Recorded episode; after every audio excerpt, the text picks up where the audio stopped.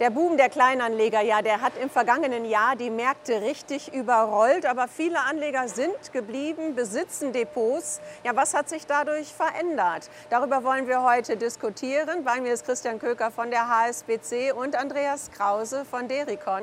Schön, dass Sie beide da sind. Herr Köker, die, vielleicht die erste Frage an Sie. Kommt denn dieser Trend oder ist dieser Trend überall angekommen in alle Bereiche, die es ja an den Finanzmärkten gibt?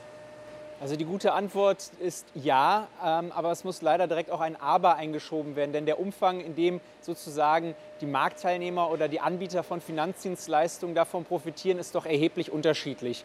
Also wenn wir uns mal anschauen, wer hat am meisten Kunden gewonnen, also zu wem sind die Menschen gegangen in den letzten 18 Monaten, die sich an den Wertpapiermärkten neu oder wieder engagieren wollten, dann muss man klar konstatieren, dass davon insbesondere Online-Broker und auch die sogenannten Neo-Broker wie Scalable oder Trade Republic am meisten profitiert haben, wohingegen eher, ich sag mal, der klassische Bereich der Wertpapierbetreuung im Bereich von Vermögensverwaltung, aber auch der Anlageberatung bei Sparkassen und Volksbanken, dass dort die Wachstumsraten viel, viel geringer sind. Also während die einen ihre Kundenzahlen teilweise verdoppelt, verdreifacht haben, sehen wir dann auch an den offiziellen Zahlen von Instituten, die die Depots für Sparkassen zum Beispiel führen, dass da im letzten Jahr nur drei oder vier Prozent mehr Depots sind als im Vorjahr. Und da sieht man schon, dass es eine erhebliche Diskrepanz gibt.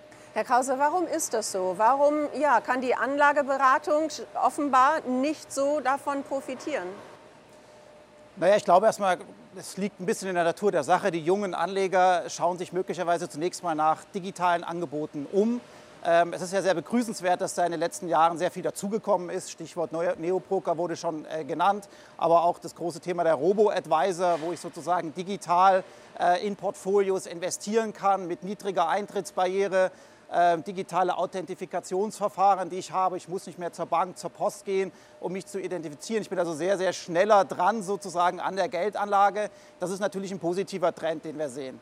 Auf der anderen Seite, eben wurde schon angesprochen, es gibt immer auch ein Aber. Möglicherweise wird dort auch ein Stück weit mit unterschiedlichen Waffen gekämpft. Die Anlageberatung, äh, das alte Geschäftsmodell, sozusagen die individuelle Anlageberatung in der Bank ist inzwischen sehr, sehr stark reguliert ähm, weshalb sozusagen die Anlageberater gar nicht mehr so wirklich individuell beraten können, sondern ähm, sich auch in einem standardisierten Prozess ähm, befinden. Das ist natürlich nicht das, was möglicherweise nachgefragt wird aktuell, während die digitalen Anbieter ähm, zumindest in weiten Teilen noch äh, in Ruhe gelassen werden ähm, mit der Regulierung oder nicht so stark äh, draufgeschaut wird, weil man sie natürlich auch erstmal entwickeln sich lassen will. Ähm, von daher hat die, die alte Anlageberatung oder die individuelle Anlageberatung vielleicht auch einen Tick schwerer aktuell. Das heißt, wie muss sich denn Anlageberatung dann neu aufstellen? Also wenn sich etwas am Markt verändert, gibt es ja immer Impulse. Äh, wie kann denn die Anlageberatung oder eher das klassische Segment diese neuen Impulse dann doch auffangen und ins Positive drehen? Naja, zunächst mal äh, muss ich äh, investieren. Ich muss sagen, klar, wenn heute junge Anleger reinkommen, die kommen mit relativ niedrigen Anlagesummen rein. Das heißt, die Deckungsbeiträge in der Beratung sind relativ gering. Ich habe hohen Personalaufwand, der dem gegenübersteht. Das heißt, möglich ist, möglicherweise ist der Kunde zunächst mal nicht rentabel für die Bank. Man muss das sozusagen dann über den kompletten Lebenszyklus des Kunden vielleicht eher betrachten, wo man sagt, natürlich baut der Kunde Kapital auf und irgendwann wird er sozusagen rentabel. Und ich muss natürlich auch den Trend ein Stück weit mitgehen. Das heißt, ich muss auch als Bank, als Kreditinstitut meine persönliche Anlageberatung durch digitale Angebote ergänzen. Das sehen wir in der Tat auch von vielen Banken, äh, die die digitale Vermögensverwaltung mit anbieten, zeitgleich aber noch einen Berater sozusagen dazusetzen, ähm, der eben auch den, Anleger begleitet. Warum, Herr Köker, fällt es denn Instituten auch schwer, äh, sich digital umzustellen? Sie nannten schon die Regulierung. Ähm, ja, wir haben diesen Datenwust, der auf die Institute zukommt. Ähm, warum ist da so ein Missverhältnis und wie gehen Institute damit um? Ich glaube, man muss ein Stück weit die, sozusagen die alte Wirtschaft auch in, in, in Schutz nehmen. Denn sie waren jetzt einige Jahre lang wirklich auch stark damit beschäftigt, den Status quo zu erhalten und konnten ihren, ich sag mal, gewünschten Verbesserungsprozessen gar nicht so nachgehen. Das heißt, es gab eben auch viele sinnvolle Regulierungsmaßnahmen zum, zum Zwecke des Schutzes der Anlegerinnen und Anleger, die die Institute einfach umsetzen mussten, im Rahmen der Anlageberatung, aber auch an anderen Stellen. Und diese diese, diese, ich sag mal, Erfordernisse dann auch in die, in die Realität umzusetzen, das bindet einfach unglaublich viele Ressourcen, das bindet Investitionsmittel, die dann an anderer Stelle fehlen, zu sagen, naja, wir brauchen eigentlich einen viel einfachen Konto- und Depoteröffnungsprozess, dann sagt man, naja, das ist richtig, aber wenn wir den anderen Prozess nicht sauber aufsetzen, dann können wir gar keine Anlageberatung mehr machen. Also musste man sich also erstmal um die Pflicht kümmern, bevor man jetzt sozusagen an die Kür kommen kann. Aber da ist natürlich jetzt auch ein Stück weit vieles verschlafen worden, muss man sagen dass man jetzt eben schaut, Mensch, es gibt so viele neue Wertpapierinteressierte, das ist ja toll, aber warum kommen die eigentlich nicht zu uns? Und da sind eben ein Teil der Probleme ist halt von außen sozusagen in die Branche reingetragen. Ein anderer Teil der Probleme muss man aber auch sagen, ist hausgemacht, denn man hat oft, oftmals auf diese Entwicklung damit reagiert, dass man sich zurückzieht, alles vereinfacht, alles standardisiert. Und ähm, das führt eben im Grunde genommen dazu, dass man vielleicht sagt, naja, wir haben weniger Aufwand, aber das Angebot, was wir haben, das wird auch deutlich weniger attraktiv und die Kunden sind schlauer, als man dann denkt, ja, Gott sei Dank. Und die realisieren das dann auf Strecke und fangen dann an, sich abzuwenden oder zu sagen, dann mache ich es eben doch lieber vielleicht sogar selber. Was bedeutet das denn, wenn bei den Instituten gar nicht vielleicht die ganze Produktpalette vorhanden ist oder einfach aus diesen Umständen sich gar nicht so ein großes Feld für die Anleger ja, ergibt? Dann können doch Anleger besser online suchen. Ja, am Ende ist es eine Frage auch der Kompetenz. Wenn man mal einige Jahre zurückdenkt, da hat man irgendwo etwas über ein Finanzprodukt aufgeschnappt oder von einer spannenden Aktie gehört. Dann ist man damit zu seiner Bank gegangen, zu seiner Anlageberaterin oder zu seinem Anlageberater und dann ist man da in Austausch gegangen.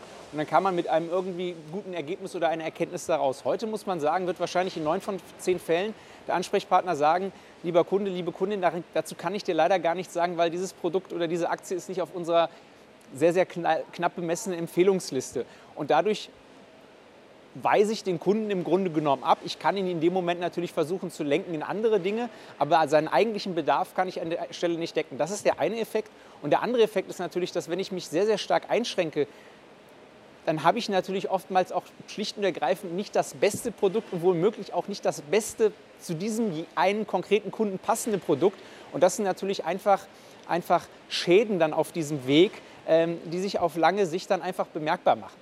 Aber Best of Class, das zeichnet ja auch eine Anlageberatung aus. Ähm, wenn man da jetzt limitiert ist, auch als Anlageberater, ja, äh, wie, äh, auf welchem Stellenwert ähm, wird dann eine Bank ankommen? Also bleibt die Bank denn dann noch weiter attraktiv? Ich glaube, sie könnte attraktiv bleiben auf der einen Seite. Ich denke, Anlageberatung macht weiter Sinn. Ja, also gerade wenn man sich mal die, die, die Börsenpsychologie mit dazu nimmt, ja, ähm, wenn man 30 oder 40 Jahre Kapitalaufbau betreiben will, die Börse geht nicht immer nur nach oben. Wir haben auch Rückschläge. Wir haben es letztes Jahr gerade gesehen durch Corona, einen kurzfristig sehr starken Rückgang an den Märkten. Ähm, der emotionale Impuls des Anlegers ist erstmal alles verkaufen, wir gehen raus, dann vielleicht sich frustriert wieder abzuwenden. Da kann ein Anlageberater durchaus einen Mehrwert geben, zu sagen, naja, wenn die Preise günstig sind, ähm, dann ist vielleicht nicht der Zeitpunkt zum Verkaufen, sondern zum Kaufen gekommen ja, und kann damit sozusagen positive Impulse beisteuern. Auf der anderen Seite, ja, es muss natürlich der Anlageberater, wenn er individuelle Anlageberatung anbietet nach außen hin, muss auch individuelle Anlageberatung drinstecken. Das heißt, er muss sozusagen aus einem breiten Portfolio an Finanzprodukten auch wirklich anbieten können, zielgenau auf den äh, Anleger, der mir gegenüber sitzt. Und da, wie gesagt, ist die Regulatorik greift im Moment sehr, sehr stark ein und die Bank steht so ein bisschen im Dilemma, investiere ich das, höhere Kosten, dafür kann ich es individueller gestalten oder standardisiere ich im Moment mehr, um die Kosten niedrig zu halten. Ähm, und das haben einige digitale Angebote möglicherweise diesen Zielkonflikt nicht in dieser Weise aktuell. Was würden Sie am liebsten ändern? Ich würde ähm, am liebsten ändern, ich glaube, es gibt sehr, sehr viele gute Anlageberater in Deutschland. Die Anlageberatung ist eigentlich auch besser als ihr Ruf, äh, vielfach in den Medien. Ähm, ich würde die Regulierung und den Gesetzgeber an der Stelle so ein bisschen auch auffordern, ähm, wirklich auch bei den Maßnahmen, die man ergriffen hat, wirklich zu evaluieren welche machen wirklich Sinn, welche dienen wirklich dem Verbraucherschutz. Da gibt es welche, muss man sagen. Auf der anderen Seite auch zu schauen, ähm, gibt es Maßnahmen, die man nicht vielleicht ähm, wieder anders gestalten sollte, um diese Individualität wieder auch mehr zuzulassen. Mhm. Herr Köcker, die äh, jetzt frisch an die Märkte gekommen sind, die Kleinanleger, äh, viele junge Leute, die hatten die Zeit in der Corona-Phase und die bekommen jetzt auch Wissen. Das heißt, wenn die älter werden, äh, wird, das Wissen automatisch wachsen und man kommt wirklich auf Augenhöhe an. Ähm, braucht es noch die persönliche Beratung, wenn man wirklich jetzt mal einen Schritt Richtung Zukunft wagt? Also davon bin ich felsenfest überzeugt, denn man muss ja sagen, erstmal ist das ja was total Positives. Wir haben ja hier seit Jahren uns immer wieder darüber beklagt, dass wir finanzielle Bildung benötigen, dass wir aufgeklärte Anleger brauchen. Ähm, und jetzt, jetzt entwickelt sich da eine Generation aufgeklärter Anleger. Und die, die vielleicht schon länger an der Börse sind, die haben jetzt auch nochmal einen Wissenszuwachs bekommen. Aber bei allem Respekt für viele, die sich damit selber beschäftigen, es ist am Ende vielleicht doch was anderes, als ob man das, ich sag mal, intensiv persönlich betreibt oder vom Berufswegen von morgens 8 bis abends um 8. Da hat man dann doch andere Aspekte noch vielleicht, ähm, die man einbringen kann in so einen Prozess. Mehr technische Möglichkeiten, vielleicht auch Erfahrungswerte. Wie Andreas Krause sagt, man hat vielleicht mit hunderten Kunden in seinem Berater- und Beraterinnenleben schon gesprochen. Das heißt, man kann dann wirklich auch die Leute verstehen. Und ich glaube, dass das eigentlich so eine sehr fruchtbare Situation sein kann. Und wenn die Banken jetzt anfangen zu investieren und ihre Prozesse wieder verbessern, vielleicht haben wir dann ja so eine Art Zweitrundeneffekt, denn vielleicht werden auch dann die jungen, erfolgreichen, jetzt erfolgreichen Anleger an der Börse feststellen, so einfach ist es vielleicht doch nicht. Vielleicht werden sich auch mal die ersten blutigen Nasen holen und dann auch erkennen, dass es vielleicht zumindest für einen Teil ihres Vermögens ganz sinnvoll ist, sich dann eben an einen Experten zu wenden. Und ich glaube, das wäre dann eigentlich das Schöne, dass die Leute dann aufgeklärt in die Bank kommen, dann auch mehr Verständnis haben, vielleicht auch für ihr Gegenüber. Denn oft, das muss man ja sagen, sind die Erwartungen an einen äh, Anlageberater, an einen Vermögenshalter doch sehr, sehr hoch nach dem Motto, der muss immer besser sein als der Markt und es muss, darf nichts kosten. Und ich glaube, wenn man selber erfahren hat, wo die Fallstricke sind, dann hat man da auch ein besseres Miteinander. Mhm. Herr Krause, was sind sonst noch so die Themen? Wo, wo, schauen junge Anleger jetzt nach, die neuen kleinen Anleger, die gekommen sind? Äh, was sind Themen? Wie geht es mit Robo-Advisor? Ähm, wird da auch nachgefragt? Wird da Wissen eingesogen? Ja, äh, wie vorhin schon erwähnt, ich, ich, halte diese neuen Angebote für sehr, sehr gut. Das zeigt ja auch, dass die klassischen Banken im Moment ein Stück weit nachlegen, ja, sich selber eigene Robo-Advisor äh, bauen, äh, dann aber auf der Grundlage ihrer Infrastruktur, die sie eben in der Bank haben. Und das ist eben auch der große Vorteil in den Banken. Sie haben Research, also Analyseabteilungen, die sich anschauen, wo gehen die Aktienmärkte hin, welche Titel sind möglicherweise interessant. Viele klassische Robo-Advisor sind wirklich, ich sag mal, Start-ups, die gegründet worden sind, vielleicht auch von Studenten, die eine gute Idee hatten, die dann in ETFs-Portfolios äh, äh, investieren. Also da auch eine Standardisierung eigentlich wirklich mit drin haben, wo eigentlich die Bank viel, viel mehr Möglichkeiten hätte und auch hat tatsächlich. Und ich glaube, wenn die Banken das als Chance begreifen, und ich sehe da durchaus auch Tendenzen, da hat auch Corona einen Beitrag zugeleistet. Ich hätte nicht gedacht, dass die Banken innerhalb von wenigen Wochen in der Lage sind, wirklich stationäre Beratung zu digitalisieren.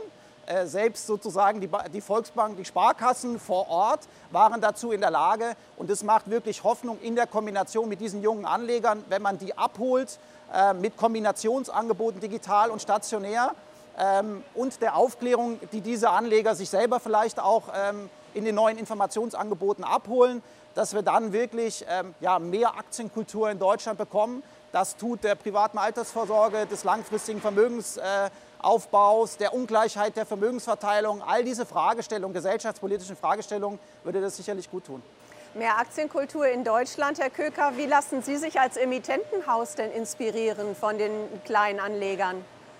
Naja, wir müssen natürlich auch auf diese Entwicklung reagieren. Also das kann zum Beispiel sein, dass wir sagen, naja, wir bei HSBC haben jetzt auch ein Instagram-Channel, auf dem wir eben auch versuchen, die Leute anzusprechen, mit ihnen in den Dialog zu treten, weil man muss natürlich auch dahin gehen, wo die Menschen sich informieren. Und das ist eben nicht mehr irgendeine Messe, die einmal im Jahr stattfindet oder der einmalige Besuch in der Beratungsfiliale, sondern die Menschen informieren sich eben auch auf unterschiedlichen digitalen Kanälen. Da reicht eben nicht mehr nur die klassische Homepage, sondern da muss man eben auch dann in Social Media unterwegs sein. Und das ist natürlich auch etwas, wovon wir von unseren Kunden immer lernen. Ja? Also auf welchem Weg sprechen die uns an, wo suchen die uns. Und das ist dann zum Beispiel die Reaktion zu sagen, dann geht man auch auf Instagram beispielsweise und hat da auch einen Channel, über den man Anlagetipps, Trading-Tipps äh, verteilt, ähm, mit denen man eben dann auch die, die Anleger aufklären möchte. Ganz herzlichen Dank an Sie beide. Ein interessantes Gespräch, gute Impulse zur Anlageberatung ja, und die Herausforderungen, die eben die Digitalisierung mit sich bringt und auch die Regulierungen, der Datenwust, der dahinter steht. Also vieles zu bedenken. In der Branche tut sich einiges. Christian Köker von der HSBC, ganz herzlichen Dank. Andreas Krause von Dericon. Ja, und bei Ihnen, liebe Zuschauer, auch herzlichen Dank, dass Sie dabei waren. Wir hoffen, auch Ihnen hat es neue Impulse gegeben und auch für mehr Verständnis gesorgt, womit sich die Branche gerade umtreibt und was die Herausforderungen sind. Ganz herzlichen Dank.